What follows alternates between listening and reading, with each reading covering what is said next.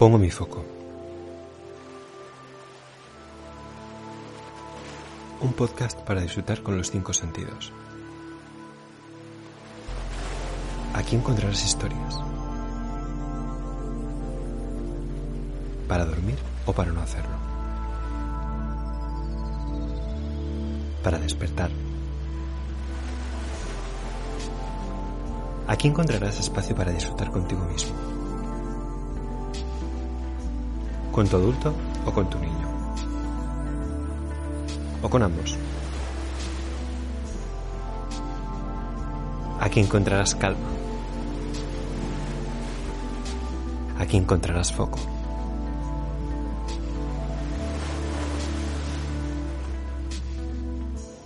Yo soy Daniel Vázquez, coach para mentes creativas o que quieran serlo, y te acompaño en este viaje cada tres semanas. Para este cuarto episodio he invitado a Ricardo Domínguez, copywriter y creador de textonality.com. Súbete que nos vamos.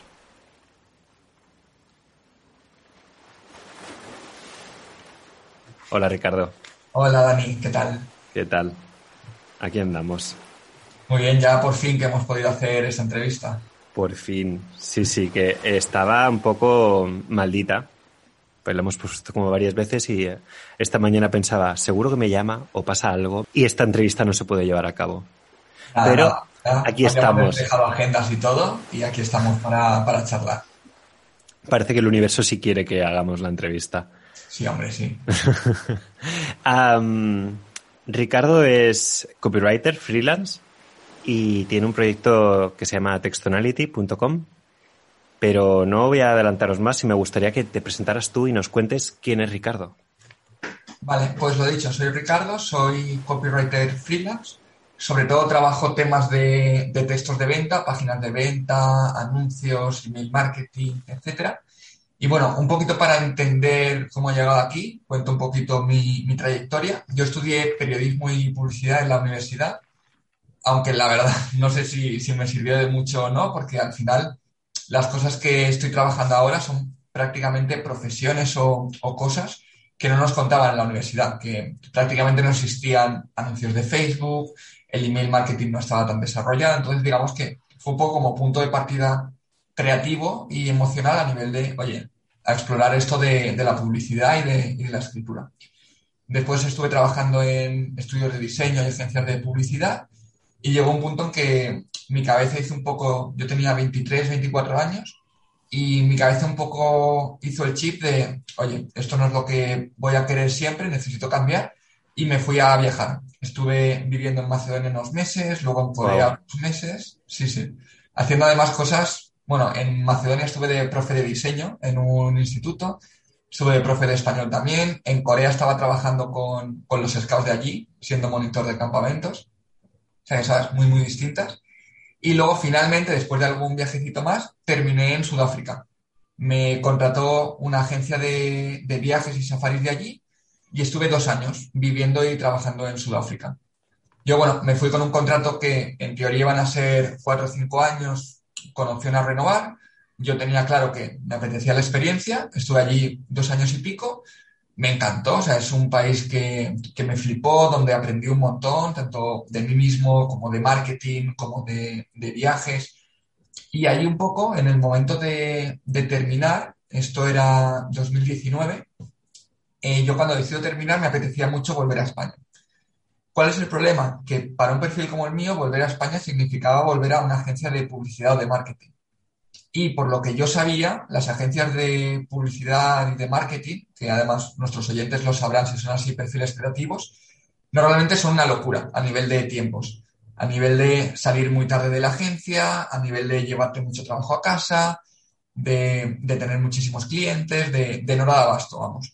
Entonces era como, ostras, yo quiero trabajar en marketing, quiero trabajar en España, pero me da un poco de miedo este modelo. Yo al final venía de Sudáfrica, de sí, estaba con mi jornada de ocho horas y mi contrato, pero digamos que allí las cosas se las toman mucho más relajadas. Y me surgió la oportunidad de trabajar como copy para una agencia de, de lanzamientos online. Todos estos lanzamientos que vemos de vídeos en Facebook y YouTube, los cuatro vídeos, apúntate este webinar, ta, ta, ta, pues estos es lo que hacía yo. Y nada, empecé en la agencia, además era una agencia totalmente nueva con dos de los mejores marketers online de España, que son Antonio G y Miquel Baixas. Y nada, empecé a trabajar con ellos, fui creciendo dentro de la agencia y cuando salí en enero de, este año ya estaba como team leader del equipo de copies y dirigiendo un equipo de 10 personas. Que también a nivel profesional y emocional, ostras, te llena mucho tener un equipo de 10 personas a los que tú revisas, a los que tú formas realmente, a los que tú corriges. O sea, tener este equipo, a pesar de trabajar como freelance y totalmente remoto, eh, es algo que me llevo como un súper aprendizaje. Y nada, ya para acabar, en enero de este año decidí salir de la agencia. Eh, yo desde el año pasado ya escribía mi lista de emails, ya tenía como alguna cosilla y tal. Y ahora mismo estoy combinando algún cliente freelance con alguna formación que doy en copywriting con los emails casi diarios, que luego hablaremos de eso seguro. Total, sí, sí, luego, luego te preguntaré.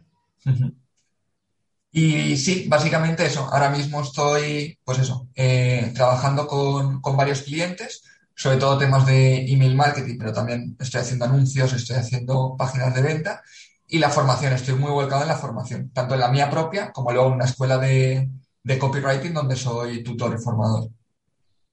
Joder, no has parado, ¿eh?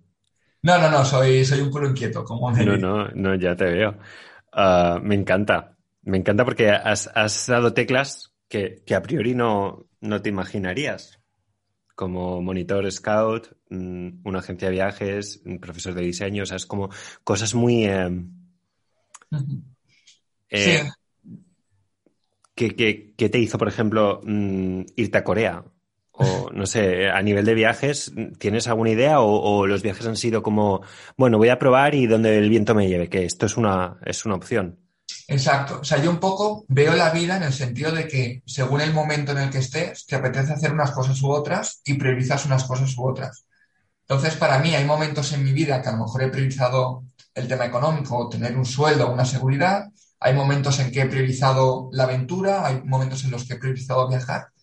Entonces, en ese momento, digamos, primero con Macedonia y luego con Corea, mi prioridad era viajar, ver otras cosas, ver otras culturas y, vivir cosas que podía a lo mejor vivir con 20 años, pero que no me veo haciendo con, 50.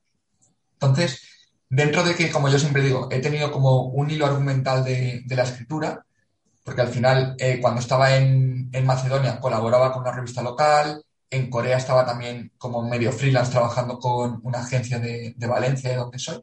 Entonces, dentro de, ese hilo, digamos que fue surgiendo. O sea, yo tenía claro que quería viajar, no me, no me importaba mucho dónde.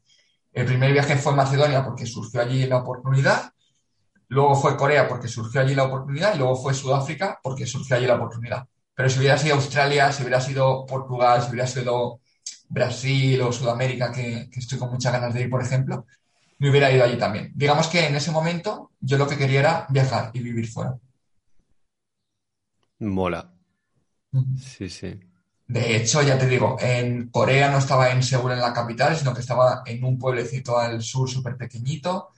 En Sudáfrica estaba en Ciudad del Cabo, que sí que es una ciudad grande, pero no sabía nada de la ciudad, ni del país, ni nada. O sea que fue un poco. En todos los lugares, además, no conocía a nadie cuando fui. O sea que era un poco también empezar de cero. Así que sí, sí. Qué guay. Y además es que me, llama la atención porque los tres lugares son como súper distantes, o sea, a nivel geográfico.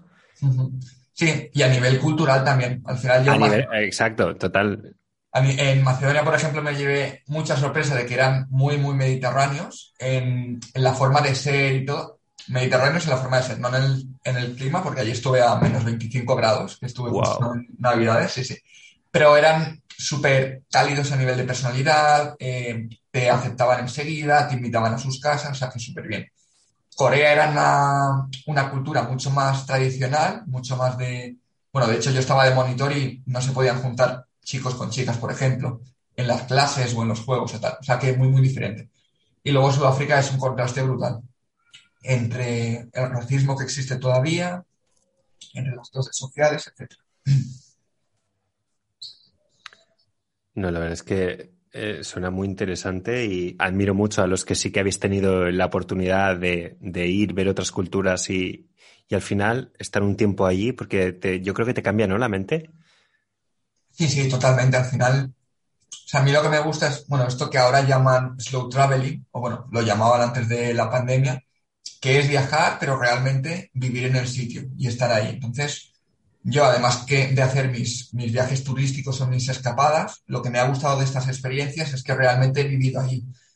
Yo he comido en casa de, de gente tanto en Macedonia como en Corea, entonces he aprendido lo que no aprendes de normal a lo mejor de ir a un restaurante. Claro. De ir a Corea, de sentarte en el suelo, de ver lo que la abuela te prepara, de ver la, la rakia, que es la bebida típica de Macedonia, cómo te la preparan de forma casera. De en Sudáfrica, de, pues eso, de pasear por los barrios a lo mejor que como turista ni siquiera pasearías. Entonces, todas estas experiencias y todo este tipo de viajes a mí es lo que me llena realmente porque sí que conoces el sitio, más que simplemente hacer las cuatro fotos de los monumentos. Bueno, al final es eh, vivir como un local. Exacto. Conocer las tradiciones locales de cada sitio al que vas. O sea, yo para mí eso también tiene mucho, mucho esto, porque al final lo otro lo puedes hacer con cualquier agencia de viajes. Sí, y al final ahora justamente que ya por fin se ha impuesto el teletrabajo, yo por ejemplo, una de mis condiciones también cuando terminé Sudáfrica es, yo quiero estar en España, pero si quiero irme donde sea, tengo la capacidad de ir. Por ejemplo, yo estaba, que esto cuando lo digo suena un poco loco porque era prepandemia, que el teletrabajo aún no se llevaba, yo estuve un mes y pico, sí, cinco semanas, trabajando desde Tanzania. Wow. Trabajando, o sea, en una empresa, con un contrato fijo, con mi jornada laboral y con todo, ¿sabes? Pero en Tanzania. Ahora, por ejemplo, me he establecido un poquito más, pero yo sé que si veo un vuelo que me mola la semana que viene, puedo cogerlo, irme unos días con mi portátil y trabajar desde cualquier sitio. Entonces, para mí hacer eso, y encima, como luego hablaremos de lo que yo trabajo, que es lo que me flipa hacer y lo que me apasiona, para mí es un lujo.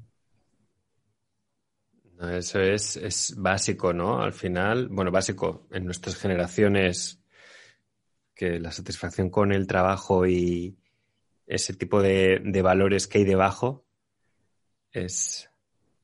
Sí, es lo que hablábamos de las prioridades también, por ejemplo. Yo a lo mejor no priorizaría tanto en un trabajo un sueldo súper alto, pero sí priorizaría la flexibilidad de poder trabajar de donde quiera y como quiera.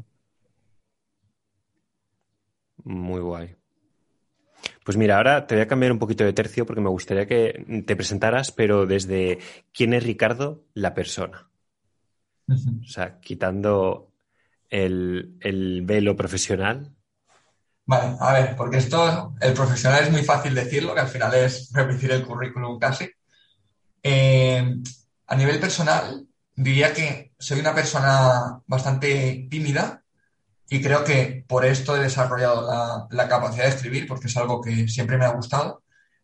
Bastante tímida y bastante culo inquieto. Creo que son las dos cosas que me definen. Entonces, eh, al final el medio online lo que me ha permitido es conectar con un montón de gente con la que a lo mejor yo, como no soy la típica persona que en una fiesta va y, y te va a hablar o que le gusta ser el centro de atención, a través de la escritura, es la forma en que yo he encontrado, pues, de transmitir todo lo que, lo que siento y lo que sé y de conectar con, otros clientes.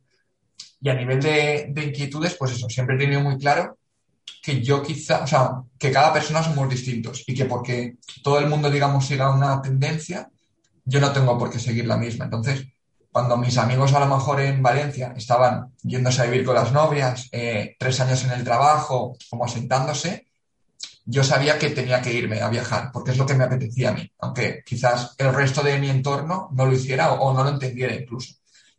Y al final lo que sí que he descubierto es que cada uno un poco, eh, y esto también hay muchos factores que, influyen, pero va haciendo su camino. Y yo al final he llegado a una posición muy cómoda para mí, donde puedo viajar, donde estoy eh, trabajando con clientes que me gustan, a través de lo que un poco me he ido formando a lo largo de la vida. Y luego me consideraría un poco, creativo también. Esto me da un poco la palabra, porque al final siempre me parece que en las agencias de publicidad no se usa demasiado bien la palabra. ¿Por qué? Porque director creativo.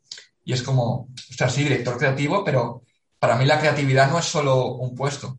Para mí, ostras, pues el panadero, por ejemplo, que hace un curasán relleno de, de boletus, para mí es un creativo. ¿Sabes? Para mí, dentro de una agencia de publicidad, eh, no lo sé, un ejecutivo de cuentas. O sea, me parece más creativo vender, o sea, cómo hablarle a un ejecutivo de cuentas para convencerle de una idea o para que no te lo tire atrás o tal, que la propia idea del anuncio, que obviamente ya es creativa.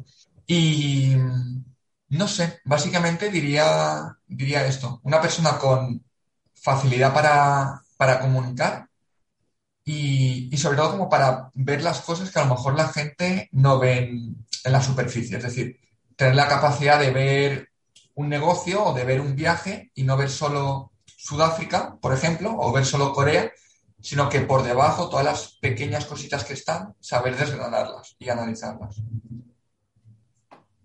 Em, te quería preguntar sobre el tema de la timidez y la escritura. O sea, ¿tú siempre has sido tímido o, es algo a lo que has llegado? No, yo siempre he sido, o sea, tímido introvertido, es decir, o sea, tampoco de, o sea, tampoco a nivel extremo, ¿eh? ya te digo. Pero bueno, que si tuviera que poner una línea entre introvertido y extrovertido, siempre he sido más introvertido. Entonces, siempre me ha sido más fácil comunicarme a través de las palabras escritas que a nivel de, a través de las palabras orales. ¿Por qué? Porque a mí no me gusta ser el centro de atención, por ejemplo. No, me, no tengo problemas de hablar en público, de hecho lo he hecho y tal y, muy bien, pero sí que digamos que en pequeños grupos no me gusta que las miradas vayan a mí. Entonces, la escritura me permitía poder comunicarme de una forma además mucho más reflexiva. Al final, cuando hablas, pues metes muletillas, dices cosas que a lo mejor si lo hubieras pensado no lo dices. Entonces, la escritura me, me permite como este elijamiento del mensaje para que quede como a mí me gusta. Es que me parece muy curioso porque yo en esta parte también conecto contigo mucho porque yo soy introvertido en algunos aspectos, pero he desarrollado para el exterior la parte extrovertida. O sea que al final eh, por fuera somos una cosa y por dentro luego somos otra y, el tema es que muchas veces con las redes y con escribir sacamos lo que llevamos dentro. Sí, al final también para mí eh, trabajar online, bueno, trabajar de cualquier cosa es un poco un papel que interpretas. Porque si eres tú mismo, digamos que te... O sea, eh, yo en un trabajo físico yo no soy igual con mi jefe que con mi compañero de trabajo, que si luego salgo y voy a tomarme una cerveza con un amigo, ¿no? Entonces, en el mundo online para mí es lo mismo. Todos, de, de alguna u otra manera, interpretamos un papel. Entonces, yo el papel que tengo a lo mejor es de no ser tan tímido y de realmente expresarme un poco más pero es un papel que me sale muy, muy natural. Entonces, yo no lo veo como un papel. Y si luego tú quedas conmigo o, lo que sea, vas a ver que, realmente soy así. Pero digamos que se ha quitado esa primera barrera. Claro, o sea, esto me, lleva a otra pregunta y es que em, se me ha olvidado la pregunta. Em, sí, que la gente asume ciertas cosas eh, y claro, por ejemplo, se cree el ladrón que todos son de su condición gente que es diferente online que offline, pueden verte y pensar, no, pero este seguro que en su casa es. Claro, quiero decir, más o menos, o sea, siempre vamos a ser distintos y siempre tú vas a poner unas expectativas sobre alguien y luego ese alguien va a ser distinto. Que no lo sabes, hay gente que es igual dentro que fuera porque son así, pero claro. O sea, sí, habrá gente que, que sea igual y en general ya te digo, hay un 90% de, de cosas son igual, pero al final es un medio distinto, entonces te relacionas de forma distinta, es lo, es lo natural. Y a mí, lo que te digo, no me vas a ver igual jugando un partido de baloncesto, donde a lo mejor estoy más picado tal, que en un puesto de trabajo. Totalmente. es un poco lo mismo. Yo cuando, eh, cuando reviso, por ejemplo, la identidad digital con mis coaches, porque yo les pregunto, eh, tú en Internet, ¿quién eres? Es muy interesante ver la identidad personal, pero luego está la identidad digital. No somos el mismo. Eh, hay personas que sí que utilizan las redes como un reflejo de su vida interna y otras personas que hacen un reflejo de su vida externa o hay personas que se inventan un personaje totalmente distinto. Pero esto va en función de, de, de quién quieres ser, ¿no? Sí, y de, y de tu propia necesidad. Exacto, iba a decir, me lo has quitado. Necesitas. A mí, por ejemplo, un ejemplo que me flipa y que no está relacionado con el mundo del, bueno, online o del marketing es Zetangana, por ejemplo. Zetangana ahora él se ha inventado que es el madrileño, digamos, y que su identidad es el chulo madrileño, que viste así, que viste así. Pero su identidad hace unos años no era esta. Digamos que a través del marketing ha ido moldeando esta identidad. Y él en su casa no será como nos enseña en sus canciones. Será algo totalmente distinto, pero se ha creado este personaje. Total. Entonces, de una u otra manera, todos hacemos esto. Es que me encanta porque en Internet confluyen todas las identidades y todos los modos de todo el mundo. No es que digas, no, Internet es un lugar para tomarse en serio a la gente. Mentira. O eh, Internet es un sitio solamente para hacer memes. Mentira también. Claro, al final yo creo que es, o sea, es como en la vida. Si eres como todos y no destacas, vas a dar igual. Entonces, en Internet vamos a encontrar gente seria, vamos a encontrar gente más guay. Lo que está claro es que si todo el mundo es serio, el que no lo sea va a llamar la atención. Y también es, es importante saber cuándo, o sea, se puede ir en serio, pero no mostrándolo tan claramente. Es decir, para mí ser serio no significa ir en corbata y poner publicaciones súper aburridas. Para mí, ir en serio significa dedicar tiempo a tus publicaciones, por ejemplo, dedicar tiempo a tus clientes, sacar formaciones y servicios que realmente les aporten yo no soy menos serio por trabajar desde, o sea, yo en Zanzíbar, por ejemplo, tenía reuniones desde la playa. Yo estaba sentado en una hamaca y tenía a mi cliente delante. Para mí eso no es ser poco serio. ¿Por qué? Porque yo he quedado a, una hora, he ido a esa hora, hemos tenido la reunión, le he dicho las claves para mejorar, le he escrito los textos y luego él ha mejorado sus ventas gracias a eso. Para mí eso es serio. Lo otro, digamos que es una pose. Pero se puede ser serio con una camisa de flores, se puede ser serio trabajando en pijama como trabajamos todos. Bueno, la, la, pandemia nos ha dejado clarísimo que el directivo puede ir en chanclas. Exacto. Entonces también hay, hay mucho, sobre todo según la red social, ¿no? Pero hay mucho de esto de no, hay que ser profesional, esta foto, publicar esto, lo otro. Yo, por ejemplo, me considero profesional y en mis emails hablo de cualquier cosa. O sea, yo he hablado en, mis emails de sexo, he puesto insultos, he puesto cualquier cosa y, no me considero menos profesional. ¿Por qué? Porque al final, cuando nos quitamos el traje, todos somos personas. O sea, desde tú, Dani, hasta yo, hasta cualquier directivo de Amazon o de Netflix, cuando llega a su casa por la noche y está cansado, lo que hace es calentarse una pizza y ponerse a ver la tele. y esto lo hacemos todos. O sea, desde la persona que está estudiando hasta el máximo directivo. Entonces, al final todos somos personas. Claro, y como vas a conectar con alguien, es con la persona, no con una pose o con un profesional, porque ese profesional se pone y se quita, pero la persona no. Claro, pero a veces pensamos, ay, no es que no voy a hablar de esto porque no va a quedar serio. ¿Sabes? Y luego, precisamente, a lo mejor esa publicación es la que más éxito tiene. Claro, es lo que te digo, es, bueno, obviamente ahí entra el conocer a tu público y tal, pero si está bien, yo siempre lo digo, dentro del copy, de, lo que hago yo, cualquier cosa que hagas, si me la justificas, aunque vaya contra las normas del copy, digamos, si me la justificas y me creo esa justificación, puede estar bien. Por ejemplo, dime, No, no, dime tú. No, que por ejemplo, en, en, el email marketing, ¿no? Se tiene la idea de los emails largos no se leen. O que un email tiene que tener mínimo 200 palabras. Yo, he escrito emails de dos líneas y, se han abierto y han funcionado. ¿Por qué? Porque si está bien justificado, las normas están para romperlas. Y LinkedIn igual, yo sigo en LinkedIn a gente que no dirías que es profesional según los estándares, que sube memes, que sube vídeos y tal. Ostras, y a mí me parece la más profesional del mundo, esta persona. No, no, totalmente. O sea, yo, mira, esto es un dilema que, tenía porque hace poco empecé a publicar algún meme que otro en Pongo mi foco. Y oye, la gente se descojona. Y yo pensaba que eso no iba a tener eh, alcance. Y al mm. final son de las publicaciones que más interacción o luego la gente me ha dicho, ay, sí, sí, la vieja está del, de las gafas. Que sí, sí, sí.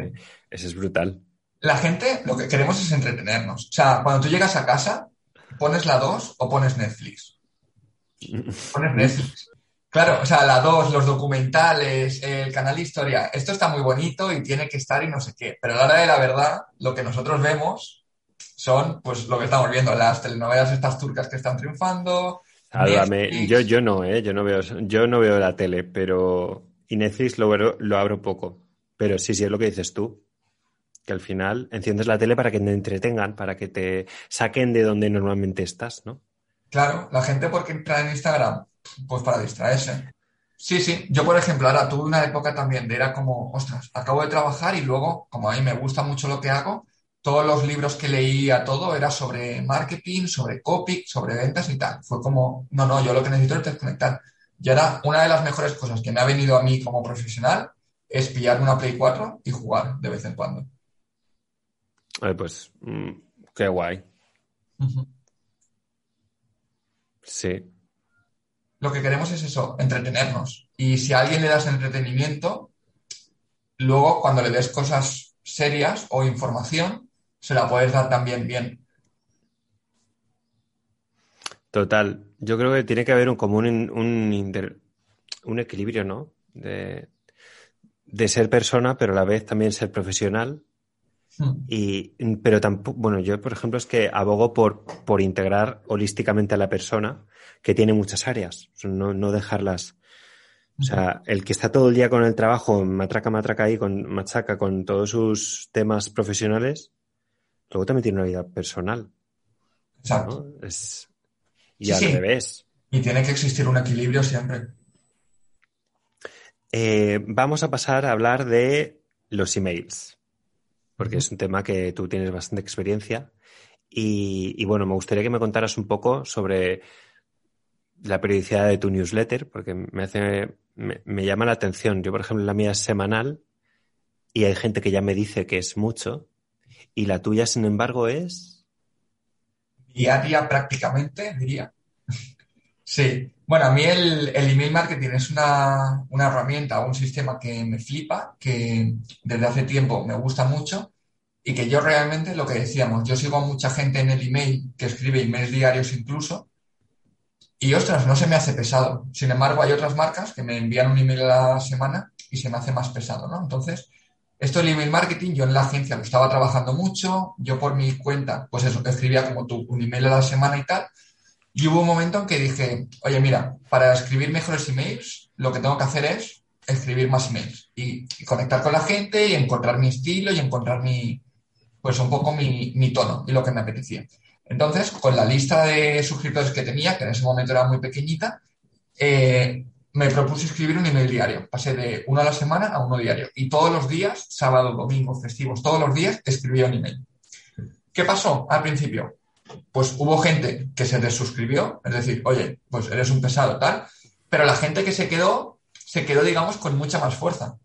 ¿Por qué? Porque no es lo mismo que un tío esté en tu bandeja de entrada una vez a la semana que esté todos los días. Entonces, quien está es realmente porque quiere escucharte, bueno, en este caso leer. Porque el que esté no te va a llamar pesado, porque para eso... Claro, y el que te llame pesado realmente es, o sea, al final la lista de, email es, o sea, tiene que servir como una herramienta de venta para ti, ¿vale? O una herramienta de difusión. La gente, si a la gente le gustas, te va a leer. Si no le gustas, no. Entonces, alguien a quien no, o sea, tener gente a la que no le gustas en tu lista no, no es demasiado inteligente a nivel empresarial. Yo aquí hay varias cosas que me parecen en. Porque yo siempre estoy pensando en los asuntos de los mails para que me abran más. Esto a veces es un poco lotería. Pero lo que has dicho antes de que hay gente que no, que no le gusta lo que lee, pero no se desuscribe por pereza. Sí. ¿Sabes? A no ser que le toques en una tecla que digas, no, mira, me lo voy a cargar porque me ha, me ha ofendido con el asunto del mail. Pero muchos mails pasan sin pena ni gloria por nuestra bandeja de entrada. Mira, yo por ejemplo, eh, los asuntos diría que, y esto los, los gurús del email marketing me matarían, que si haces bien las cosas es lo menos importante de un email. ¿Por qué? Porque a mí ya me conocen. O sea, la gente ya sabe quién soy yo y quién es Ricardo. Y cuando les llega un email mío, ya saben lo que pueden esperar y si va a ser bueno o no va a ser bueno. Entonces, digamos que el asunto Mm, es como si tú eres fan, por ejemplo, de, de, Zetangana, por ejemplo, que lo mencionábamos antes. Nadie nos fijamos en los títulos de las canciones de Zetangana. Si, si a mí me gusta Zetangana, lo voy a escuchar. Y voy a escuchar este disco, el siguiente, el siguiente y todas las canciones. Eso me parece un punto interesante, que no lo había... Claro, entonces, yo lo, o sea, obviamente yo trabajo los asuntos y es algo que me gusta y, y, que sí que trabajo y sobre todo para enganchar a la gente al principio sí que funciona, pero si tienes una estrategia donde de forma constante, ya te digo, no hace falta, o sea, Da igual que sea semanal, da igual que sea diario. A mí, por ejemplo, una cosa que me quita mucha presión y que igual a la gente le gusta, yo cuando alguien se suscribe a mi, a mi email, que bueno, en texonality.com está ahí, o sea que lo podéis comprobar que, que es todo verdad, yo le digo, mira, yo me dedico a escribir, a mí lo que me gusta es escribir y escribo muchos emails. ¿Cuántos? Pues a veces serán tres a la semana, a veces serán siete a la semana, a veces serán cinco a la semana. En el momento en que no te guste, oye, te puedes dar de baja y ya está. Y así me quito yo la presión de decir, uno a la semana o tres a la semana, sino que, oye, Fantástico. me apetece, lo hago. Sorpresa. Claro, y ya te digo, o sea, sí, sí que los mando siempre a la misma hora para que la gente más o menos. De hecho, ayer me contestaba uno, por ejemplo, que me decía, yo entro a las cinco y media al gimnasio, tú envías el email a las cinco, entonces mi lectura de, de mi casa al gimnasio siempre es tu email, por ejemplo. Entonces, al final, acostumbras a, a la gente a hacerlo. Ya te digo, no es tanto una frecuencia fija como realmente la calidad de, de lo que envías de forma constante. ¿Hace cuánto empezaste a- con la newsletter y, y demás? Empezar como newsletter a nivel semanal hace un par de años ya, en mayo, o sea, en abril, abril, mayo del año pasado es cuando empecé a enviar un email diario. O sea, hace Wow. un año ahora. Y ya te digo, la lista al final ha ido aumentando. ¿Por qué? Porque del boca a boca, o sea, yo no he invertido nada de publicidad en la lista, ha sido todo pues de apariciones en entrevistas, de boca a boca. Justo hoy también me escribía una chica que, oye, una suscriptora tuya me ha recomendado tus emails porque son frescos, porque tal, y a mí me interesa el mundillo del marketing y se ha apuntado. Entonces, al final de hacer bien las cosas, surge el boca a boca de, de las cosas y eso. Llevo desde el año pasado escribiendo un email ahora prácticamente diario y con ratios de, de apertura y de, y de interacción súper buenos. Qué guay. Mm. ¿Qué miedos tenías cuando empezaste con la newsletter? Mira, pues yo un miedo que tenía, por ejemplo, era cómo voy a sacar todos los días una idea para escribir. ¿Vale? Porque, bueno, tú que estás dentro los has leído, pero digamos que no son emails al uso, son emails donde conecto ideas, donde cuento historias y era como, ostras, ¿dónde voy a encontrar la, creatividad, ¿no? O, o dónde voy a encontrar los inputs para ser cada día capaz de escribir algo que merezca la pena y que la gente lea. Entonces, yo para superar esta barrera, ¿qué hice? Planificar todos los emails de las primeras semanas. Entonces, yo digamos que tenía como cinco emails escritos de antes, cinco o seis emails, y luego varias ideas de emails que iban a surgir. ¿Qué pasó luego? Que esto es como el gimnasio. Al principio, cuando vas dos días a la semana, se te hacen cuesta arriba. Cuando ya vas cogiendo músculo y vas cogiendo ritmo, lo que antes eran 10 kilos, ahora son 15. Y lo que antes era, uff, tengo que ir al gimnasio, ahora es, tengo que ir al gimnasio. Entonces, poco a poco fui cogiendo esa rutina y el propio acto de escribir fue el que me fue quitando los miedos. Y luego también el email es muy agradecido. O sea, encuentras respuestas de la gente, te van diciendo, pues eso, qué tal te ven, cuánto les ayudas, etcétera. Entonces, todo esto digamos que va quitando miedos. ¿Qué, qué consejos les puede dar le puedes dar a alguien que esté empezando a crear algo que no tenga proyecto todavía? Bueno, diría que a medio largo plazo crear una lista de, de email propia, siempre. O sea, yo esto siempre lo digo porque, porque tener 500 seguidores en Instagram o en Facebook no siempre vale para, para conseguir las cosas. ¿Por qué? Porque dependes de un algoritmo. Entonces, tú tienes a lo mejor 500 personas, pero te van a leer 28. Y de esas 28 también es gente que, pues, a veces te lee, a veces no. Y son gente que dependen de Instagram. Si a ti algún día te cierran la cuenta de Instagram o de Facebook o de lo que sea, digamos que esos seguidores se pierden. ¿Qué pasa en el email? Que son tuyos, te han dado su consentimiento para estar ahí. Entonces, por una parte, eh, siempre van a estar contigo. Si tú cambias de proyecto, si tú cambias de página web, van a seguir contigo, no dependen de una red social. Y por otro lado, eh, a ver, ¿qué era lo otro? Por otro lado, eso, son gente que van a, leer siempre tus emails. Es decir, no hay un algoritmo que diga, o sea, un algoritmo te puede decir caes en spam o no caes en spam, pero de una forma u otra siempre llega a tu bandeja de entrada. O sea, yo sé que mis seguidores, mis suscriptores, siempre van a leer mis emails. O sea, siempre van a tener la posibilidad de verlos. Eso, que siempre van a recibir, Exacto. ¿no? En Instagram o en Facebook o en LinkedIn o en cualquier red social, en TikTok, tú no tienes la garantía de que tus propios seguidores lo vayan a ver. Totalmente. Por algunas veces publicas algo y dicen, ah, que has publicado. yo, "Mm, sí, no lo has visto. Ah, pues no me ha salido. Exacto. Entonces, recomendaría a medio y largo plazo esto, tener una lista de email y ser como dueño de, de tu negocio. Y por otro lado, para mejorar en, en la escritura de emails, es súper, o sea, de hecho, para mí es de las profesiones más sencillas de, de aprender, porque son dos cosas, escribir muchísimo y leer muchísimo.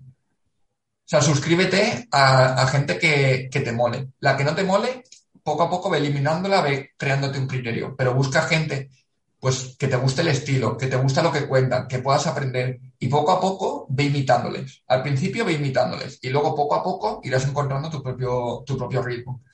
Y no empieces con voy a escribir un email diario porque, pues eso, es como si vas al gimnasio y empiezas levantando 200 kilos.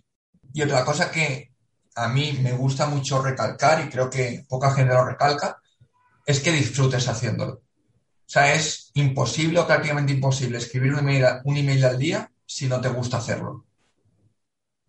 O sea, no, no veo la forma de hacerlo. Entonces, quizá no es un email y es, no lo sé, un, un vídeo en YouTube, pues publica un vídeo en YouTube cada X.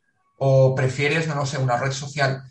Lo importante es que poco a poco vayas cogiendo el ritmo, ¿vale? Y sea en el formato que sea, que disfrutes haciéndolo. O sea, que realmente te flipe lo que estás haciendo. Esto, justo ahora estoy preparando una, una formación y tengo una slide que es lo que escribes, que te ponga cachondo lo que estás escribiendo. Y, y es que tiene que ser así. Tienes que leer tus emails o, o ver estas cosas y decir, ¡fuah! Es que me flipa hacerlo. Buah, es que quiero encender el ordenador para ya escribir el email. Y de esta forma, las ideas van viniendo a ti, el tono va, va siendo el tuyo y poco a poco lo vas haciendo. Y si encima luego eso tienes beneficios a nivel económico, es brutal. Pero sobre todo, sobre todo, que si vas a dedicar mucho tiempo a algo en tu vida o en tu negocio, que lo disfrutes en la medida de lo posible. Totalmente. Acabas de decir una cosa que ya me ha, me ha empezado a gustar muchísimo, que es beneficios económicos. Vamos a abrir el melón de el valor del trabajo. Sí. Esto, bueno, lo hablábamos antes un poco off the record, eh, que nos cuesta mucho a veces, sobre todo a, las personas creativas, vendernos. Y yo es una barrera, por ejemplo, que superé con el, con el copywriting. Al final, para los que lo conozcan un poco menos, el copywriting es escribir de forma persuasiva con el objetivo de que la otra persona haga una acción. Esta acción normalmente va a ser comprar algo. Entonces, eh, digamos que tenemos esta barrera de vender está mal, vender está feo, y si vendes, como que estás un poco traicionando, ¿no? Y encima, para las profesiones más creativas, es como, ostras, a mí me gusta escribir, yo podría escribir un email al día gratis, entre comillas, o sin esperar nada a cambio, porque, oye, es lo que me gusta y ya está, ¿no? Pero, o sea, luego lo pienso y digo, no, es que mi trabajo vale dinero, o sea, tengo la suerte de haber encontrado un trabajo de lo que me apasiona y lo que me gusta. Pero no tenemos que ver esa venta como algo negativo. Por ejemplo, yo vendo en todos mis emails, vendo algo. Sea eh, la formación que estoy sacando ahora mismo, sean mis servicios, sea alguna afiliación que he hecho. ¿Qué pasa? Que es una venta, como yo lo llamo, bonita. Donde no solo te estoy vendiendo, donde te estoy entreteniendo, te estoy contando historias, te estoy enseñando cosas. Y luego, además, si quieres saber más, te ofrezco la posibilidad de que me compres. Entonces, esto eh, creo que lo decía Alex Novas, que es un, un marketer online también súper potente, que dice que no vender muchas veces es egoísta. ¿Por qué? Porque si a mí, o sea, si yo veo a una empresa, por ejemplo, que con el email marketing podría mejorar y no le ofrezco mis servicios, y ellos me dicen, oye, Ricardo, por favor, trabaja para nosotros, ta, ta, ta, ta, ta. Y yo les digo, no, porque no me vendo, ostras, estoy quitándoles la oportunidad a lo mejor de crecer como negocio. ¿Podría hacerlo gratis? Sí, pero primero, al final voy a tener que, ganar dinero de una forma u otra y el compromiso que adquieres no es el mismo si, hay remuneración económica que si no. Total. Eh, hablando un poquito de esto, ¿cómo, ¿qué crees que le puede servir a alguien para aprender a valorarse mejor y poner ponerse a la venta, entre comillas? Yo creo que esto es algo complicado, pero o sea, depende, ¿eh? hay, hay muchas formas. Si ya tienes, yo por ejemplo, como ya tengo un poco de experiencia y tal, muchos de mis servicios es la gente la que me lo pide. Entonces, tú ve a la gente y diles, oye, ¿tú pagarías por esto? Oye, eh, ¿yo crees que podría ayudarte con esto? Y poco a poco, o sea, poner eso en valor. Mira, otro, mira otra cosa que, que se puede hacer perfectamente es, yo por ejemplo en copy, veo páginas web y muchas de ellas están muy, muy mal, ¿vale? Y pienso, alguien ha cobrado por esto, yo sé hacerlo mejor. Ahí lo tienes, ¿no? Entonces es un poco de, trabajo más a nivel interno, a nivel emocional también, de saber en qué estás dedicando tu tiempo, de saber lo que vales y cómo está el mercado y, y sobre todo dar el paso de ofrecerle. Ya te digo, para ganar seguridad se puede empezar con cosas pequeñitas, con cobrar a lo mejor menos porque no tienes tanta experiencia y poco a poco ir escalando. tenía algunos temas por aquí. Sí, hablabas de que había que tener la mentalidad correcta para, para dedicarse a esto, para vender, para cómo esa mentalidad, ¿qué, puntos tiene así como... Mira, yo, o sea, una de mis claves es eh, disfrutar con lo que haces y, yo últimamente he rechazado clientes porque por valores o por cosas veía que no iban conmigo y al contrario, he aceptado presupuestos más bajos a lo mejor de lo que yo suelo trabajar porque realmente es un proyecto que, que me molaba y la gente que iba detrás me molaba. Entonces, en la medida de lo posible, disfruta de lo que haces. Digo en la medida de lo posible para que nadie se vuelva loco de no, dejo mi trabajo y me voy a vivir a Sudáfrica como hizo Ricardo, no sé qué. No, no, yo en ese momento pues disfrutaba viajando, lo hice y tuve la suerte de poder hacerlo. Y me busqué la forma de hacerlo a través del trabajo. Entonces, punto uno es eh, esto, disfrutar de, lo que haces. Y luego, o sea, otro punto también es, es valorarte y valorar tu trabajo. Yo, por ejemplo, ¿cómo lo hago? Eh, mi email diario yo lo escribo por la mañana. O sea, lo primero que hago, bueno, yo hago mi rutina de por la mañana, que hago, hago yoga, desayuno, ta, ta, ta hago alguna cosilla más y luego lo primero que hago cuando me pongo delante del ordenador y ya marco como el tiempo de trabajar es, digamos, trabajar para mí. Esto es una técnica que hay un, hay un copy americano que lo llama pay yourself first, o sea, págate a ti primero. Y digamos que es como decirle al, al día de tu jornada laboral, oye, yo voy a trabajar para clientes, para mi empresa, lo que sea, pero primero de todo voy yo.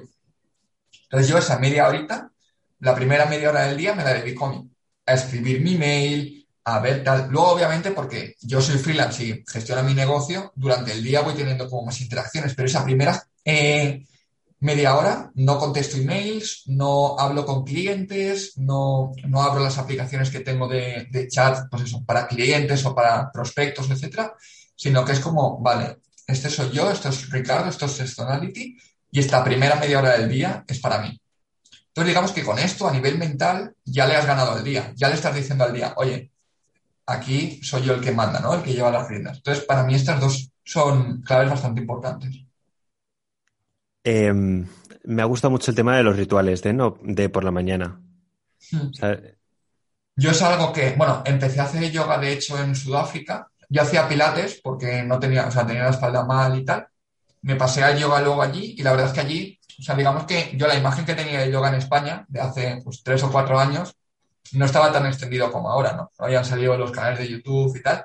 Entonces, digamos que no estaba tan extendido. Y yo, pues eso, iba al gimnasio y, poco más. Empecé a hacerlo en Sudáfrica porque sí que la gente joven allí lo hacía bastante y tal. Y es algo que he incorporado en, mi vida. Entonces, yo todos los días, lo mismo, empecé con algún día sí y algún día no, y al final, de forma natural, se ha convertido en mi, en mi rutina. Y todas las mañanas, pues eso, hago mi, sesión de 5 o 10 minutitos de yoga y me va súper bien. De hecho, yo, por ejemplo, eh, bueno, esto igual le sirve a alguien, igual no, porque yo siempre hablo que los rituales y, los métodos son muy personales, ¿no? Pero yo mi, primera, o sea, mis primeros momentos del día, mi primera media hora o mis primeros tres cuartos de hora son automáticos totalmente. Es decir, siempre, todos los días hago exactamente lo mismo, en el mismo orden. Ir al baño, el yoga, el desayuno, cómo me pongo las cosas, eh, el vaso de agua que me bebo, o sea, todo, exactamente todo lo hago igual. ¿Por qué? Porque así yo le doy tiempo a mi cerebro, o esto es lo que pienso yo, de que poco a poco se vaya despertando. Entonces, digamos que no le reto desde el principio a, oye, pues cada día una cosa, sino que yo tengo claro que tal. Y luego, en el momento en que voy desayunando, es como que ya mi, mi mente se va activando. Pero hasta entonces ha estado como en un proceso de poco a poco ir iniciando. Eso es un poco como un videojuego cuando pone cargando. Pues yo, mi primera hora del día, desde que me despierto hasta que termino el desayuno y ya me pongo a trabajar, es como un cargando. Entonces siempre hago lo mismo. Mola mucho. O sea, yo, yo tengo algo parecido. Es que al final es como una secuencia que hasta que no la terminas ya el resto de las cosas no pueden empezar. Y me noto raro cuando no lo hago. Cuando no lo he terminado es como de mierda, me ha faltado X. Sí, y una rutina, bueno, lo que decía antes del trabajo, que yo lo aplico todo, que la disfrutes. Hubo una época, una época, por ejemplo, que ahí salí a andar también. Luego veía que realmente no, no me aportaba. Entonces, después de tres semanas, pues dejé de ese paseo. El yoga a mí es que me flipa hacerlo. O sea, lo hago por las mañanas, luego sí que voy varias tardes a la semana a un estudio aquí en Barcelona a hacerlo. O sea, es algo que, que me gusta, que estoy estudiando incluso y tal. Entonces, disfruta de lo que haces en la medida de lo posible para ajustarte a esta rutina. Es muy importante el disfrute al final. Lo vas a estar haciendo cada día. Mejor que lo disfrutes, ¿no? Exacto, y hacerlo, ya te digo, o sea, esto de disfrutar, súper simple y súper sencillo. Y tú, dentro de tu vida, de tu trabajo, encontrar los momentos de disfrute. ¿Por qué? Porque muchas veces este mensaje de disfruta del camino, disfruta del tal, está como pervertido. Es como, ay, sí, vete a vivir al Sí. Caribe o pásate la vida viajando, nómada digital, no No hace falta a lo mejor, ¿no? No hace falta. O sea, tú encuentras dentro de tu día, dentro de tu vida, dentro de tu trabajo, esos momentos que disfrutes. Y si no existen, créalos. Pero es que no hace falta que sea algo enorme. A mí, por ejemplo, el hacer todos los días 10 minutos de yoga es un disfrute en el momento en que lo hago y luego en pensar, oye, mira, hoy, aunque me tire 10 horas delante del ordenador, ya he hecho mi yoga. Entonces, no hace falta muchas veces cambiar de vida, irte a vivir a otro sitio, cambiar de trabajo. Hay veces que sí, ¿eh? pero la mayoría de las veces podemos encontrar estos pequeños disfrutes en el, en el día a día en acciones súper pequeñitas. Y para mí serán una cosa, para ti serán otras y para cada uno que esté escuchando serán otras. Entonces, es importante ir aplicándolas y tenerlas en cuenta. Quiero que hablemos de creatividad como concepto. ¿Qué es la creatividad para ti? Que antes has hablado. Para mí la creatividad es ser capaz de hacer cosas distintas, distintas a lo que la mayoría de gente piensa o hace. Diría que es un poco, bueno, lo acabo de inventar, pero más o menos es una definición. Hay otra definición que me gusta mucho, no sé de quién es de creatividad, que es unir dos cosas que eh, aparentemente no tienen sentido y juntarlas y crear un producto. Pues, por ejemplo, eh, pues lo que hablábamos, eh, si piensas en email marketing y piensas en una comunicación menos formal, o sea, más informal, contar historias, digamos que son dos mundos que no tienen nada que ver, ¿no? Pues si los juntas ahí, te crean pues una newsletter o un contenido que es bastante potente. Al final, muchos de los inventos de, de la historia vienen de ahí, de, de combinar, ¿no? Submarino, pues combinar, eh, pues eso, algo que puede ir por debajo del agua con un coche o un barco, ¿no? Un avión, pues es una combinación también. Para mí la creatividad es eso, ser capaz de, de salirte de la línea. O sea, al final todos tenemos una línea, todos la seguimos el 90% del tiempo.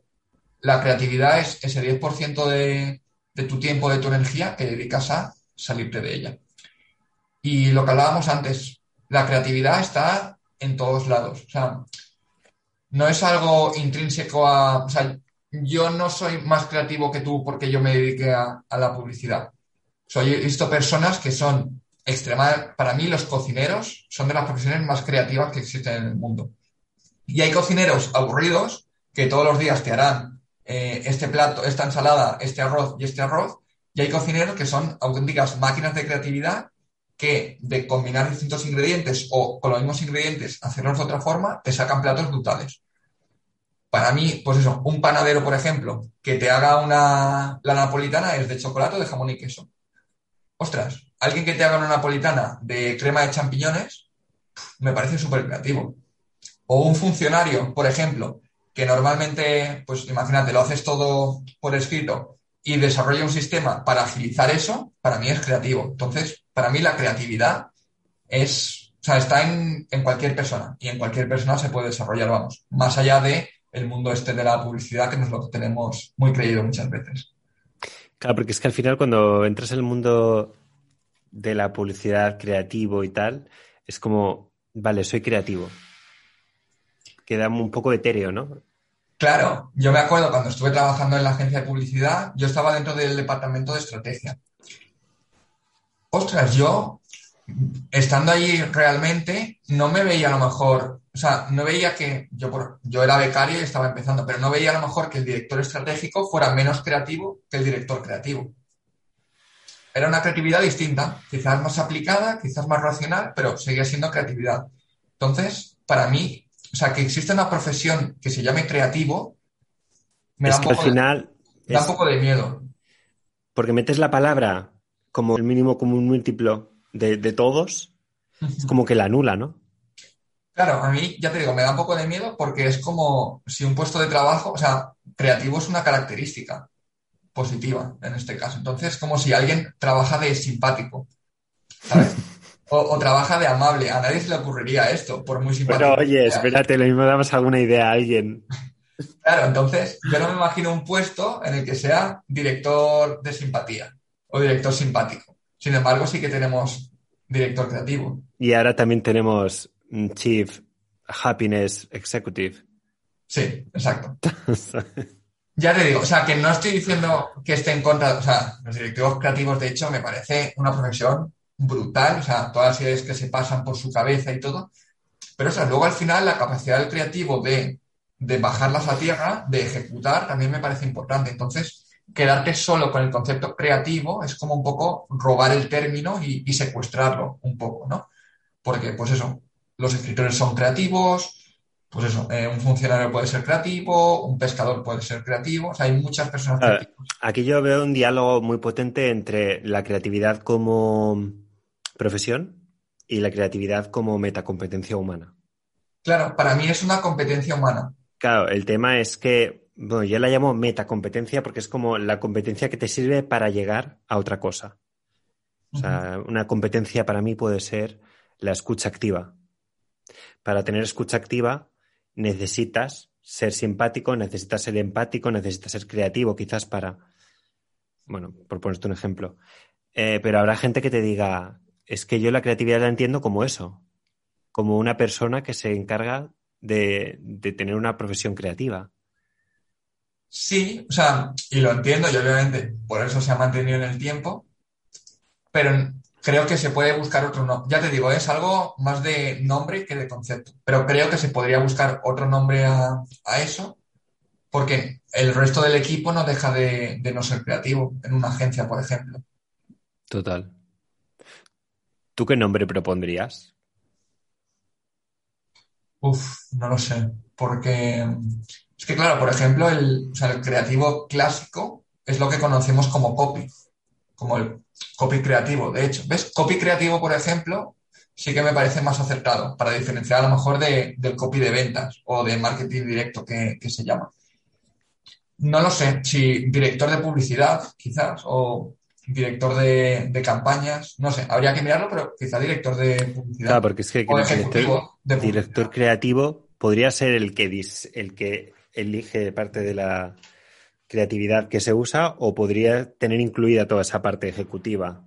O sea, más de, ejecutivo de cuentas. Claro, o sea, sería buscar, pues eso, un nombre que, se adapte, pero por ejemplo, director, o sea, los directores de arte son extremadamente creativos. Por ejemplo, que luego hay directores creativos que vienen más de la parte esta de, arte y de diseño. No lo sé, sería buscar un, concepto con el que ellos, por supuesto, o sea, que yo estoy aquí hablando y ni he trabajado en director creativo ni nada, ¿eh? Pero sería buscar un nombre con el que ellos en la industria se, o sea, estén felices y, y, realmente se vean reflejados y adaptarlo. Aquí estamos hablando de algo como si, fuese, como si fuera a ocurrir, ¿sabes? Pero es que es un poco improbable porque se está tan asentado. Sí, no, no, y al final la publicidad también. Y aquí me tiro piedras contra mi propio tejado, ¿eh? que yo trabajo en el sector, pero la publicidad es muy, mira qué guapos somos, mira qué buenos somos. O sea, y mira qué creativos somos. Claro, ¿cuántos premios hay de publicitarios para publicitarios? ¿no? Entonces, por eso, el, por ejemplo, yo lo que trabajo que es más textos de venta, digamos que no es tan subjetivo, sino que es realmente, oye, yo mis emails, el objetivo que tienen es vender. Más allá de que sean creativos, más allá de que cuenten historias y todo, el objetivo, cuando trabajo con mis clientes o, con mi propio negocio, es vender. Entonces, digamos que en mi caso la creatividad está al servicio de algo más, porque algo, no sé, un anuncio creativo por ser creativo, para mí no es un buen anuncio, porque no está transmitiendo el mensaje. Publicidad sin venta es igual a nada. Me encanta la frase esa que te puede decir alguien o que dicen muchas personas de, ah, no, es que yo no soy creativo, yo esto para mí no es. Cuando alguien dice eso, ¿tú qué, pasa por tu cabeza? Que entrenes. Igual que entrenas para, ah, no, yo no voy a jugar a baloncesto, que no sé jugar a baloncesto. Hombre, claro que no. Y Pau Gasol tampoco sabía cuando, cuando empezó. Entrena. O sea, para mí es, es una habilidad que todos podemos tener hay gente que de forma natural la desarrolla más y la desarrolla menos, igual que hay gente que va dos días al gimnasio y eh, se pone fuerte, y hay gente que está un año y no se le nota tanto. Hay gente que no entrena y tiene el six-pack, y hay gente que entrena y, no lo desarrolla. Entonces yo creo que la creatividad es algo que en potencia tenemos todos y que luego hay que trabajarla. Yo, por ejemplo, no sé si me consideraría creativo o no, pero sí que tengo sistemas para ser creativo, por ejemplo. Entonces yo tengo un método para generar ideas y que todos los días pueda escribir un email e incluso dos si me hiciera falta. Entonces, no sé, al final es crear sistemas, crear métodos, crear estrategias para potenciar esa creatividad. Pero vamos, todo el mundo puede hacerlo. Obviamente implica esfuerzo, que es algo también que está un poco reñido, ¿no? La gente dice, no, yo soy creativo, entonces no, o sea, para ser creativo no hace falta esforzarse o, o prepararse o entrenar, como digo. No, no, claro que hace falta. Es que, claro, hay personas que te dicen, no, es que esto o, lo tienes o no, es, es innato. Como el que dice esto se queda tan ancho y te dice, no, es que ya, yo soy así, punto. Mira, te voy a poner un ejemplo que la gente diría, ostras, claro, esto es creatividad y luego te voy a explicar cómo realmente no es creatividad. Yo el otro día estaba, bueno, estoy haciendo una, una página de ventas para, para, un cliente y pues eso, la tenía que hacer para, la semana, para esta semana de hecho y estaba ahí como tirando ideas, investigación, ta, ta, ta. Bueno, tenía algunas cosas, pero digamos que inconexas, no, no acaba de, pulirlo, ¿no? Y una noche la semana pasada que no me podía dormir, no me podía dormir, me levanté de la cama porque me vino como tres frases de decir, uff, esto cuadra perfectamente, qué pena no poder escribirlo. Me levanté al ordenador, me puse a escribirlo, me quedé hasta las 3 de la mañana y de un tirón, o sea, lo que me había costado días prácticamente, de un tirón en una hora a lo mejor, escribir lo que es el grueso de la página de ventas. Y ya te digo, una página de ventas muy, muy larga y, por el sector y tal, muy compleja. ¿Esto es creatividad porque de repente a las 2 de la mañana se me encendió la bombilla, me levanté de la cama y me puse a escribir? No, esto es porque yo tengo un método por el que durante la semana anterior yo he ido desarrollando conceptos. Y yo he desarrollado de, oye, ver las cosas de una forma determinada y trabajar conceptos de una forma determinada para que poco a poco vayan germinando ahí si yo no hubiera hecho todo ese trabajo previo y no hubiera hecho toda esa preparación, esta, este eureka de las 2 de la mañana, levantarme y escribirlo, no hubiera surgido. O sea, no hubiera salido. Entonces, para mí, es un chispazo de creatividad provocado por toda la pólvora que yo había puesto. Entonces, para mí la creatividad es eso, ir eh, gestionando pólvora, digamos, para que luego en el momento preciso pueda explotar. Fan total. Bueno, me lo estoy inventando un poco al, momento, pero bueno, estoy viendo que están saliendo frases chulas. Me encanta, me encanta. Me la volveré a escuchar para, para mis Sí, sí, sí, sí. me acabo de quedar en blanco, pero de una manera apoteósica. Te iba a preguntar algo, pero no. Vale, sí. ¿Cuáles son las lecciones más importantes que has aprendido como monitor de los Boy Scouts? Vale, eh, bueno, aquí tengo muchas porque yo soy scout desde los 7 años y luego cuando cumplí 18 pues pasé a ser monitor y estuve como varios años coordinando y tal y ya luego pues las experiencias internacionales. Lecciones un montón, que los niños son muy inteligentes, que las conversaciones con ellos a veces te enseñan más y merecen mucho más la pena que con los adultos. O sea, yo he llegado a tener conversaciones adaptadas con, ellos y tal, ¿no? Pero que me han enseñado muchísimo más de a nivel de frases, a nivel de conceptos, a nivel de todo, de que, reuniones de empresa o, que webinars que he visto, ¿no? Entonces, primero valorar de la importancia, o sea, va a quedar muy de perogrullo, pero la importancia de la educación y de, y de los niños. Luego otra cosa es, o sea, los SCAR, no sé si los conocerán los, los oyentes o qué, pero se basa en la educación no formal. Esto es, tú aprendes, digamos, A, B en el colegio, y luego lo que hacemos en los scouts es aprender de forma no formal, es decir, a través del juego, a través de talleres y todo. ¿Qué he descubierto? Que la gente, los niños, cuando se lo pasan bien, aprenden más. Y que no hace falta ser un aburrido para ser un monitor serio y enseñar muy bien. Mira, yo me acuerdo un campamento, por ejemplo, que hicimos de Harry Potter, ambientado en Harry Potter y tal. Me encanta nos lo curramos un montón con las varitas. Ellos hacían, o sea, para que te hagas una idea, ellos hacían exámenes en el exámenes de pociones, examen de conducir escoba, exámenes de hechizos. Bueno, pues tú te veías como los niños estos, que tenían edades entre los 11 y los 15 años, se habían ido de fin de semana con nosotros a la montaña y estaban estudiando. O sea, estaban estudiando los hechizos para luego por la noche en el torneo de magos ser capaces de, de lanzarlos y, digamos, pelear. O sea, ellos, nosotros les teníamos que decir, oye, es hora de comer, por favor, mientras coméis no estudiéis, y ellos estaban estudiando. O sea, ese es solo un ejemplo que a través del juego y a través de, ser un poco diferentes, podemos hacer mucho más. Yo cuando hago formaciones me baso en eso, que la gente disfrute. ¿Por qué? Porque es como se aprende. Entonces, los scouts me han llevado, bueno, mis mejores amigos son de allí, eh, me ha dado la oportunidad de, viajar un montón, de aprender otra forma de, educar y de, gestionar las cosas, de relativizar también. O sea, los niños son muy buenos relativizando. ¿Por qué? Porque pasas en 10 segundos de un drama de tengo una herida en la rodilla a ya estoy bien, me doy un poco de agua en la cara y empiezo a correr. Entonces, luego, por ejemplo, también yo con 21 años estaba, por ejemplo, gestionando a un grupo de, 6 o 7 monitores.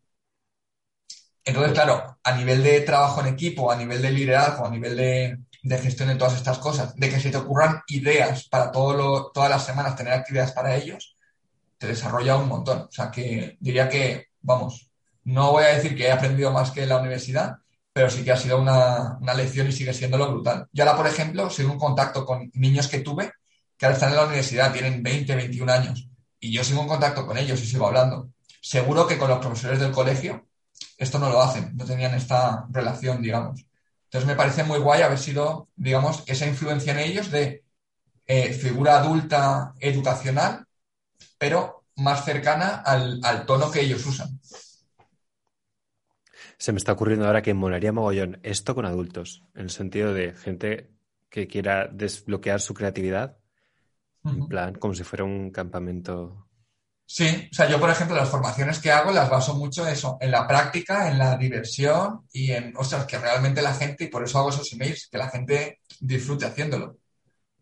Quiero decir, no lo sé, si a mí me explicas cualquier cosa a nivel teoría y ya está, pues seguramente ni me lo lea. Y si me lo leo no me acordaré.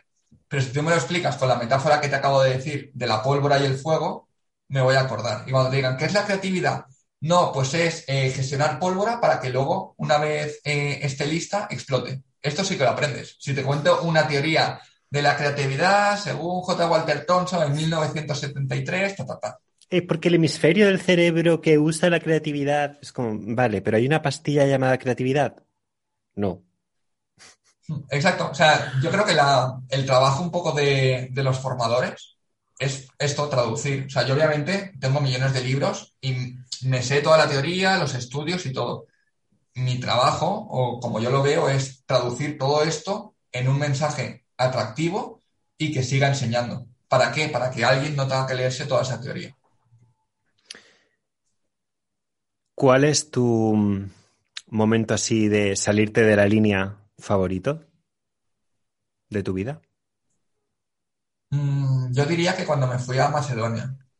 ¿Por qué? Porque en ese momento, eh, digamos que no se daba ninguna condición en mi vida para que me fuera. Es decir, yo tenía como, había acabado la carrera, enseguida había encontrado unas, bueno, estaba haciendo varias prácticas, en una de esas prácticas me cogieron, me hicieron un, contrato fijo, en mi ciudad, en un estudio de diseño que me gustaba, donde hacía lo que a mí me gustaba, que era escribir, eh, mis amigos en Valencia, o sea, estaba independizado, o sea, tenía, digamos, todo lo que necesitaba, lo que se supone que necesitaba para ser feliz.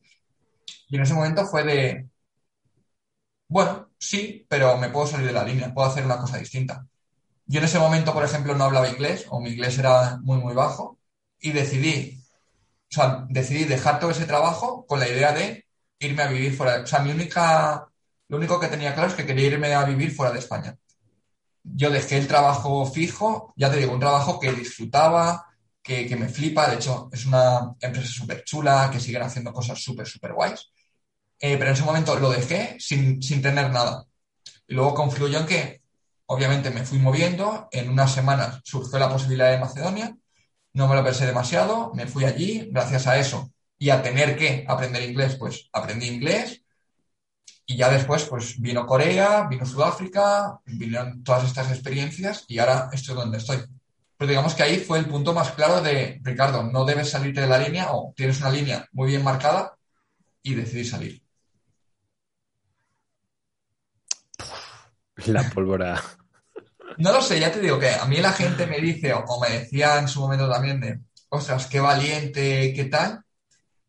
Pero a mí es que era tan simple como, esto espero que no quede muy de, autoayuda barata, para mí era, tan simple como, es que es lo que me apetecía hacer y es lo que quería hacer. ¿Sabes? Para mí me parece más valiente seguir en un trabajo que no te gusta o que no disfrutas que arriesgarte y salir.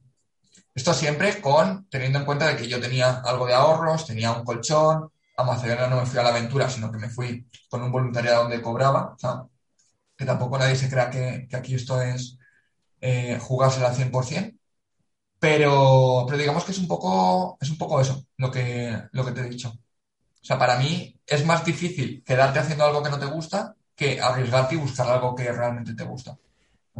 Hay algo que me hace mucha gracia, es que a veces la gente se cree que tiene derecho a opinar sobre lo que tú has decidido, porque ellos creen que lo que debería ser es, ven una línea por ti, ¿no? Sí, o sea, a mí esto me ha pasado mucho, sí. Pero bueno, esto creo que la opinión también es algo inherente al ser humano, es decir, siempre vamos a opinar del resto, o a veces lo diremos y a veces no, pero vamos a opinar. Pero bueno, cada uno se construye sus propias líneas. Eh, ¿A ti te ha llegado a pasar esto mucho? O sea, que la gente te dijera cuando tú tomaste la decisión.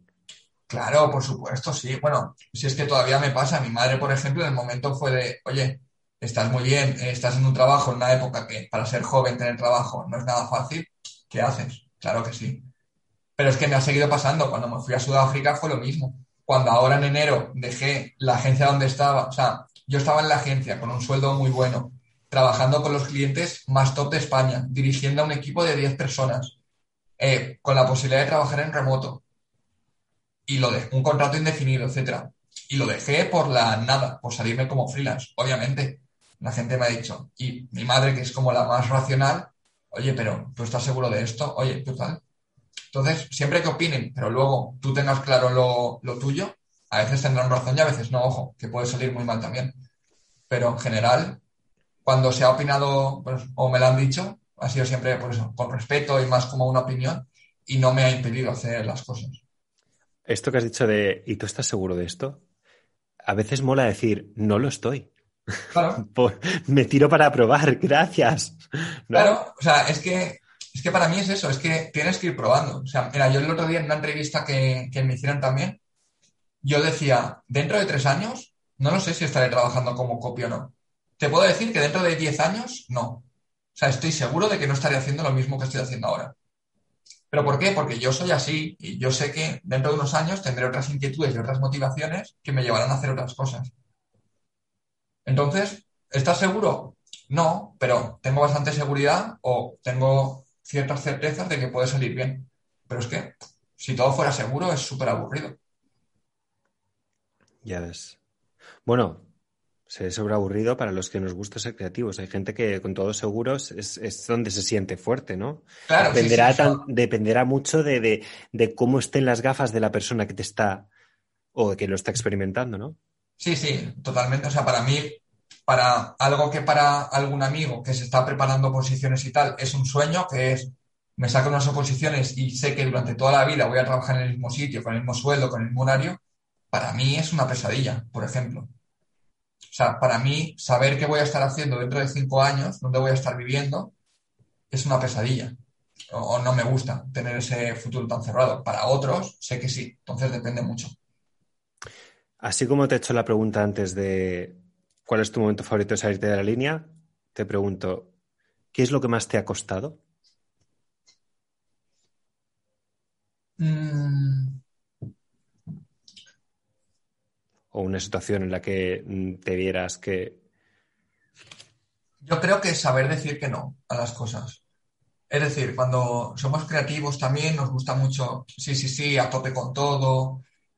Y hay veces que, que te tienes que parar. Lo que decíamos, que igual estás cómodo por un lado o estás tal, entonces te cuesta decir que no. Yo al final en la agencia, por ejemplo, llegué a un punto de, mucha presión, de, bueno, de comentarios que no eran del todo agradables y tal, pero como veías la seguridad, como veías todo, decías, oye, pues sí a todo. Entonces, decir no, cortar, eh, digamos que como hacer, no es hacer el feo, ¿no? Pero digamos que salirte un poco de esta línea y pues decir que no por, por tus propias razones, o sea, no por razones económicas, no por razones del todo lógicas, sino por razones de, a nivel ético o a nivel valores o a nivel crecimiento personal, saber decir que no y saber comunicarlo a la gente es una cosa que a mí, por ejemplo, me sigue costando mucho.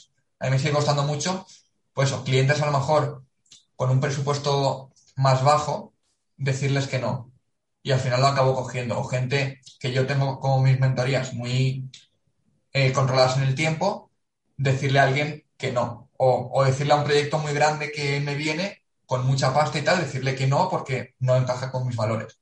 Entonces, estos no son los que a mí todavía me cuesta bastante. Es que decir que no es, es una... Es duro, sí. Ya de por sí, intrínsecamente es... Habrá que le cueste más, que le cueste menos, pero a mí también me pasa, ¿eh? Decir no a veces es como nos gusta decir, ¿cuándo lo queremos? Ahora, sí y para adelante con todo, pero... Ah, para mí eso es decir que no y luego el tema que hablábamos antes de, de venderme. Yo esto todavía, al ser un trabajo creativo, al ser algo que, me flipa hacerlo y me gusta, muchas veces me falta ese venderme, este voy a sacar algo, este, oye, vamos a hacer esto juntos. Y de hecho, tengo muchos clientes, o sea, ahora mismo estoy haciendo varios servicios que yo nunca los he promocionado o los he ofertado, sino que han sido clientes o, gente que, bueno, o sea, suscriptores y tal de mi lista que me han dicho, oye Ricardo, quiero contratarte para esto. Y son cosas que ni estoy ofertando ni, yo me he vendido, sino que ha venido la persona a comprarme. Entonces, esta barrera todavía la, veo bastante. Qué guay. Bueno, es, venderse puede costar. Sí, sí, es todo, o sea, es un proceso mental al final que te lo da el, tiempo y, sobre todo tenerlo identificado y saber trabajarlo. Pues genial. Te voy a hacer tres preguntitas. A ver. Una, ¿qué libros así estás leyendo ahora o algo que te inspire a nivel podcast, música? Pues mira, justo, no te lo vas a creer, pero justo el, email que he escrito esta mañana, que saldrá esta tarde a, a las 5, trata del último libro que me he leído. O sea que la gente lo podrá ver. Pero bueno, eh, no es nada a nivel profesional, ha sido un libro, La danza de los tulipanes. Y, me ha flipado por lo. Bueno, está ambientada en Urdaibai, en el norte de España.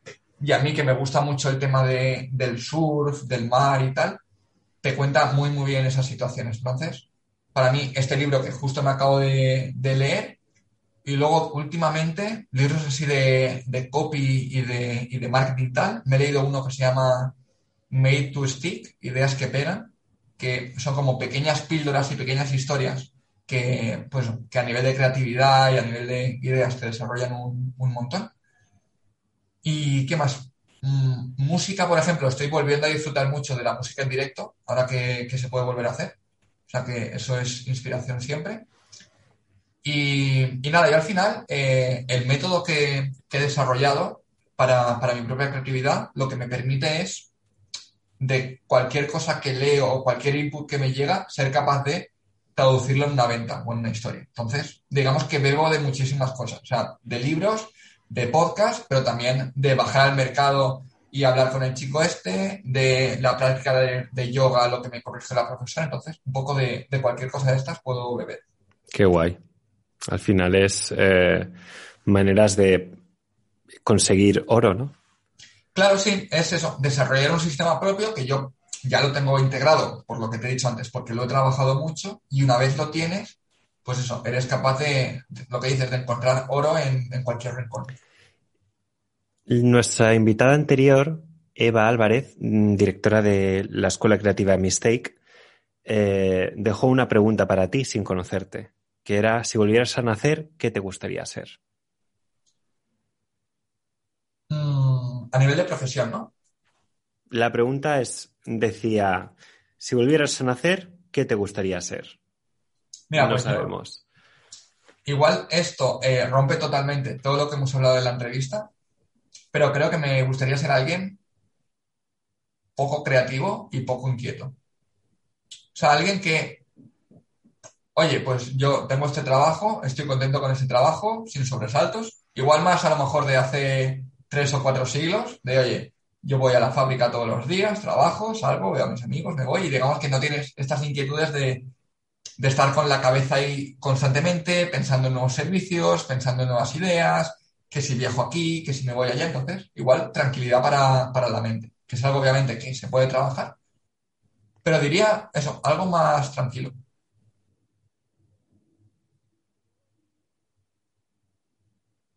Mola. Contrasta bastante. Sí, esto ya te digo, es porque es algo que no conozco. Entonces, yo admiro, por ejemplo, mucho a las personas que cierran el ordenador a las o trabajan en cualquier cosa y cuando acaba el trabajo no hay, no hay trabajo hasta las 9 de la mañana del día siguiente. Esto es algo que admiro y que yo no puedo hacer y que de hecho cuando lo he tenido he echado de menos el ajetreo. Entonces, para mí sería esto, ser capaz de tener como trabajo, ocio, ta, ta, ta, todo separado y sin, sin rayadas en la cabeza. Yo lo intento. A veces mm, decir, ese momento de cerrar la tapa es, puede llegar a ser orgásmico. de cerrar la tapa es decir, hasta aquí hemos llegado. Sí, o sea, yo sí que a nivel trabajo lo hago, pero luego, pues eso, las ideas son las que son. Entonces, pues igual que la otra noche me desperté de madrugada con la idea esta o tal, es algo que me pasa mucho. Y al final también, pues como he desarrollado ese sistema, estoy viendo una serie y es como que no desconecto del todo porque lo conecto con, ostras, mira, esta escena que acaba de pasar la podría escribir en un email para este cliente y, generar un montón. Entonces, digamos que siempre está ahí en la cabeza. A veces esto puede llegar a ser agotador, ¿eh? Te digo, yo me pasa a veces que es como me vienen tantos inputs y de esto haría un post y de esto... Lo es, lo es, sí, sí. O sea, yo estoy haciendo de... Para, para ya, cabecita. Sí, sí, sí. Es un poco el, bueno, el castigo de, tener la creatividad o, estos sistemas. el castigo de tener la creatividad, me encanta. sí, sí. Y luego ya la última para cerrar, que me gusta ver un poco. Tú cuando ves a una persona que acabas de conocer, ¿qué es lo que más te inspira de ella? Mm. ¿O qué es lo que más te inspira de las personas? O sea, no hace falta que la conozcas, sino algo que lo ves y dices. o sea, aquí hay como dos capas. La primera capa es la superficial que vemos todos y los sesgos que tenemos todos de, pues según cómo tiene el pelo y cómo va vestido, tienes ese sesgo. Y luego para mí, queda muy cliché también, pero es la, o sea, al final en cinco minutos normalmente puedes conocer a una persona. Entonces, para mí son esos primeros cinco minutos de conversación realmente lo que, lo que te llena. Yo, por ejemplo, de, haber viajado tanto, me ha pasado muchas veces que he descubierto personas que quizás en España no hubieran sido mis amigos nunca, por el grupo en el que nos movemos, por nuestras ideas, por nuestros círculos, y que al conocerlos en un contexto totalmente distinto, me he podido liberar de prejuicios y decir, ostras, esta persona es espectacular. Entonces diría eso, que un poco la, o sea, a nivel superficial, pues eso, el aspecto y la forma de vestir, porque es algo que creo que no podemos controlar, o al menos yo lo estoy trabajando, pero no podemos 100%. Y luego eso, lo- los pri- el primer ratito de conversación, por dónde van los tiros. ¿Y alguna cualidad así que te llame más la atención? Que a mí me guste. Mm. A mí la naturalidad. O sea, si es un capullo, pero es natural, no me va a caer bien, pero voy a decir, lo respeto. Simplemente no va conmigo, pero oye, es así y ya está. La gente que a lo mejor no, no va tan de cara, quizás, o, estas cosas, incluso, ya te digo, si, si me cae mejor, me da un poco más de miedo. Y al final esto, ya te digo, tanto para personas como para empresas y negocios. O sea, sonar natural creo que es de lo más complicado que hay. De hecho, está la frase esta de sé tú mismo. Ostras, sí, sé tú mismo, pero es muy difícil demostrar que eres tú mismo. Sin, sin copiar, sin caer en clichés, sin caer en generalizaciones. Entonces, para mí es eso, la naturalidad. Y ser tú mismo. Pues me encanta muchísimo, o sea, tu, tu historia.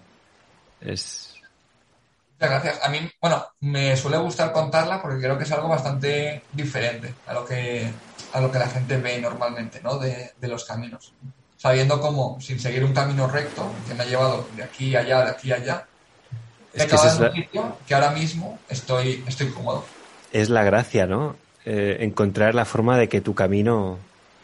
De hecho, mira, hay una última pregunta que te quería haber hecho, que no, que no te la he hecho, pero mira, ya el bonus track es eh, el tema de las historias personales. O sea, cómo puedes coger las riendas tú de tu propia historia personal. O sea, que eso a veces no lo, no lo hacemos. Claro, o sea, lo que he dicho, lo que digo siempre, dentro de las posibilidades de cada uno, somos nosotros los que, los que lo escribimos. Y si realmente quieres hacer algo, al final, yo tengo esta frase que es, la vida siempre se abre paso. Y, y creo que es verdad, si, cuando quieres cosas, o sea, cuando haces cosas, pasan cosas. Entonces, si tú quieres, me lo invento, dar la vuelta al mundo, vale, planifícalo. Vamos a ver cómo podemos hacerlo.